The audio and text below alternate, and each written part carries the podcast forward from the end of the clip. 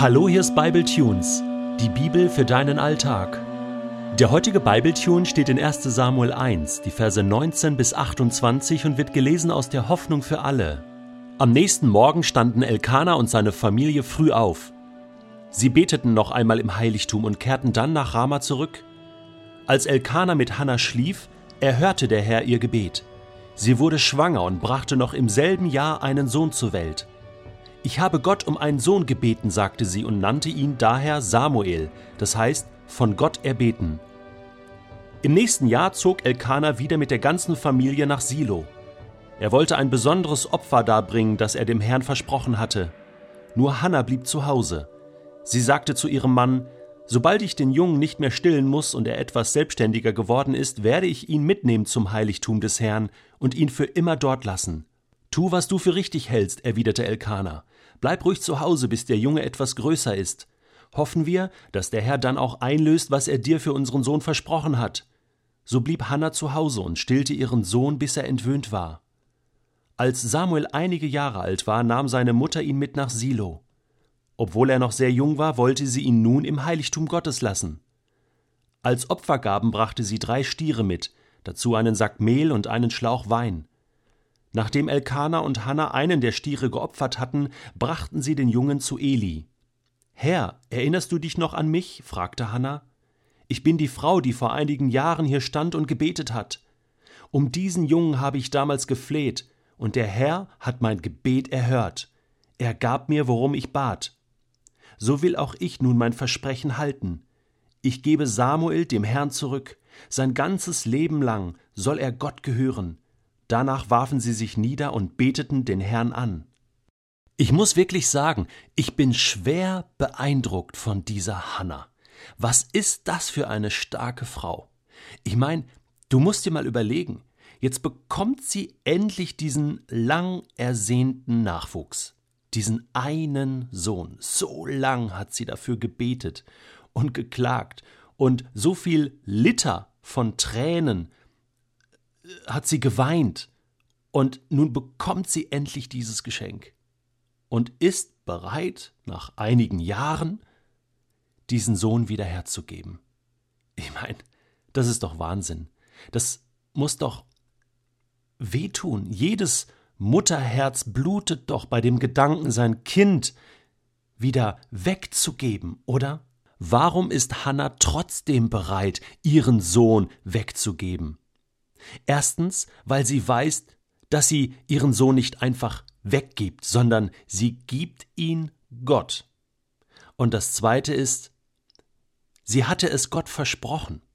Ja, ich weiß, wenn die Not groß ist und wir uns bestimmte Dinge ganz doll wünschen und von Gott erbeten, dann versprechen wir Gott so einiges. Und Gott hört da genau zu. Und dann, wenn Gott unsere Gebete erhört uns das gibt, was wir uns wünschen, dann erinnern wir uns manchmal nicht mehr so genau daran, was wir Gott alles versprochen haben. Und das ist einfach nicht okay. Ich mache jetzt mal ein ganz einfaches Beispiel. Stell dir vor, du bittest Gott um, sagen wir mal, 100 Euro. Ist jetzt ganz profan. Du betest, Gott, bitte lass mir irgendwie 100 Euro zukommen. So, und dann sagst du Gott, und ich verspreche dir, wenn du das tust, dann gebe ich dir einen zehnten Teil davon zurück. Den spende ich. Gebe ihn für ein bestimmtes Projekt. Okay? So, und jetzt erhört Gott dein Gebet und du bekommst ein paar Tage, paar Wochen später irgendwie 100 Euro liegen in deinem Briefkasten oder anonym, ein Engel kam vorbei, 100 Euro, eine, eine unverhoffte ähm, ähm, Rechnung, die du zurückbezahlt bekommst oder Steuerrückzahlung, irgendwas. Du kriegst es geschenkt. 100 Euro und du warst genau in dem Moment, boah, Gott hat mein Gebet erhört. So. Jetzt ist es aber so, diese 100 Euro gehören nicht vollumfänglich dir. Nee. 10% davon gehören Gott. Das heißt, dir gehören eigentlich nur 90 Euro. Und du darfst dich über diese 90 Euro sehr freuen. 10 Euro, der zehnte Teil, den du Gott versprochen hast, gehört Gott. Die 10 Euro gehören gar nicht dir. Darüber kannst du gar nicht bestimmen, darüber bestimmt Gott. die gehören ins Reich Gottes, die gehören dem Himmel sozusagen. Und du hast ja 90 Euro geschenkt bekommen, die du ja vorher und ohne Gott gar nicht hattest, verstehst du? Und jetzt kommt aber die spannende Frage. Es geht Gott nicht um die 10 Euro. Nein, nein. Das ist ja nur ein Test. Das ist ja nur, er will ja nur rauskriegen, wie dein Herz funktioniert.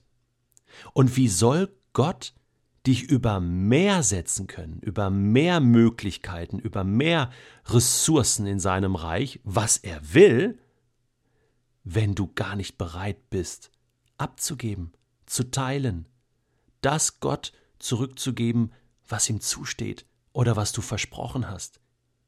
Gott wird das nicht tun, und du wirst in deinem Leben immer limitiert bleiben. Wir sehen das bei Abraham, wie er bereit war, Isaak mit zwölf Jahren Gott wieder zurückzugeben.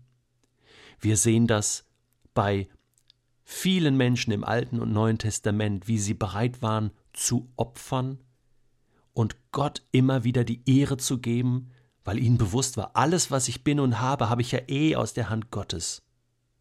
Und diesen Menschen, so auch Hannah, denen war immer bewusst, wenn ich Gott etwas gebe, dann multipliziert er das dann macht er mehr daraus. Einerseits kommt es ihn auf mein Herz an und andererseits kann er das, den Teil, den ich gebe, wieder verwenden in seinem Reich. Darum geht es, wenn wir spenden, wenn wir geben, wenn wir bereit sind zu opfern.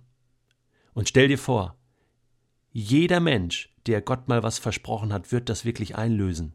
Ich glaube, unsere Welt sähe anders aus. Und ich glaube, dein und mein Leben sähe anders aus. Wir schneiden uns nur ins eigene Fleisch. Wir denken, ja, dann habe ich halt 100 Euro statt 90, dann habe ich mehr. Aber ist das nicht egoistisch?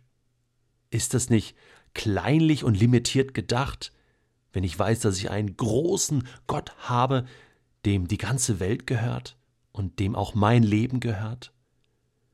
Das fasziniert mich an der Hannah. Und sie zieht das durch. Sie gibt ihren Samuel von Gott erbeten Gott zurück. Und Gott hat jetzt die Möglichkeit, aus Samuels Leben etwas ganz Großes zu machen. Und weißt du was? Ich glaube, dass Hannah die glücklichste Mutter auf Erden war, obwohl sie ihren Sohn nicht mehr zu Hause hatte. Denn was sie bekam, war der volle Segen des Himmels und die Freude darüber, was Gott mit ihrem Sohn veranstaltet hat. Ja, hinter dem großen Leben des großen Samuels steht eine große, starke Frau.